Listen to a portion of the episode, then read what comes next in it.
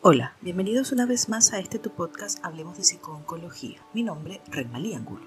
Comienza octubre y seguramente ya habrás visto numerosas campañas que afirman que es el mes rosa del cáncer de mama. Pero ¿sabes por qué es rosa? Hoy hablaremos sobre esto. ¿Comenzamos?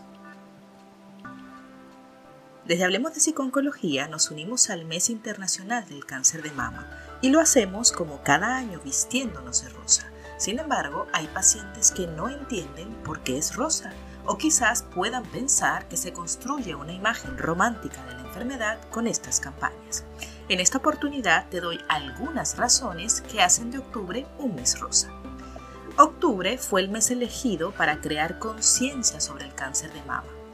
Esto porque en Texas, Estados Unidos, se llevó a cabo la carrera para la cura de la enfermedad por primera vez en octubre de 1983. Este mes es reconocido mundialmente como el mes rosa por conmemorarse además el Día Mundial del Cáncer de Mama el día 19, con lo cual se busca crear conciencia a hombres y mujeres sobre esta enfermedad. Este evento fue la primera actividad para concienciar sobre la autoexploración, chequeos médicos y detección temprana del cáncer de mama. Antes de este tipo de eventos existía mucha desinformación sobre la enfermedad y muchas personas morían porque no reconocían los síntomas tempranos de la enfermedad o porque temían a las pruebas diagnósticas. La idea de utilizar el lazo rosa se le adjudica a los representantes de la Fundación Susan G. Komen, el cual fue reconocido por primera vez en 1991 en una carrera deportiva en Nueva York. Desde esta campaña lo que se busca es dedicar 30 días a la prevención, a la información y a dar herramientas para afrontar la enfermedad.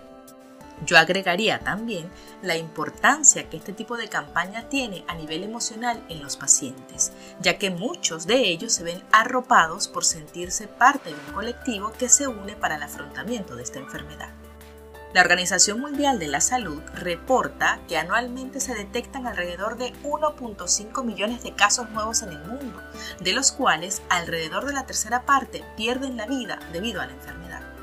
La diferencia entre la vida y la muerte literalmente estriba en una detección oportuna. Sin embargo, en muchos países existen muchos prejuicios sobre el tema. A pesar de estas campañas que se hacen al respecto y de los deficiencias sistemas de salud que cada año termina con la vida de muchas mujeres y hombres, el objetivo de Octubre Rosa es generar conciencia y promover controles y diagnósticos tempranos. Ya sabemos que este tipo de cáncer es el tumor maligno más frecuente en la mujer. Se origina por el crecimiento rápido y desordenado de las células que revisten los conductos de la mama. Y si no es tratado de manera temprana, puede avanzar hacia otras regiones del cuerpo, principalmente en los ganglios linfáticos axilares. Aunque no puede evitarse, es posible realizar lo que se conoce como una prevención secundaria, que consiste en el diagnóstico precoz para comenzar el tratamiento en sus etapas iniciales con terapias menos agresivas y mejores resultados. Dado que la enfermedad es asintomática en sus inicios, en esta etapa solo se puede detectar el tumor mediante la realización de estudios mamarios de control con el mastólogo o ginecólogo y la mamografía anual. La detección temprana se logra realizando los controles periódicos con estudios de imágenes en las mujeres que no tienen ningún síntoma. Si tienes más de 40 años y no tienes antecedentes familiares, debes realizarte una mamografía anualmente. En caso de tener antecedentes, debes comenzar con estos controles 10 años antes de la edad de presentación de tu familiar. Este mes también reconocemos la importancia del autoexamen mamario el autoexamen sirve y debe difundirse, enseñarse y recomendarse para que la mujer pueda conocer sus mamas y detectar la aparición de algún signo de alarma en los meses intermedios entre la consulta con el mastólogo o ginecólogo y la próxima. Te recuerdo los signos y síntomas de alarma a los que tienes que estar atenta. Presta atención. Primero, presencia de masa o bultos en el seno o la axila. Segundo, endurecimiento o hinchazón de una parte de la mama. Tercero, enrojecimiento o descamación en el pezón o en la mama. Cuarto, hundimiento del pezón o cambios en su posición. Quinto, salida o secreción por el pezón en periodos diferentes a la lactancia. Sexto, cualquier cambio en el tamaño o forma de la mama. Séptimo, dolor en cualquier parte de la mama o la axila Y por último, inflamación debajo de la axila o alrededor de la clavícula. Planifica el autoexamen en tu rutina mensual y presta atención a los cambios. Si tienes cualquiera de estos síntomas, acude al especialista de inmediato. Recuerda que una detección temprana es la mejor arma contra esta enfermedad.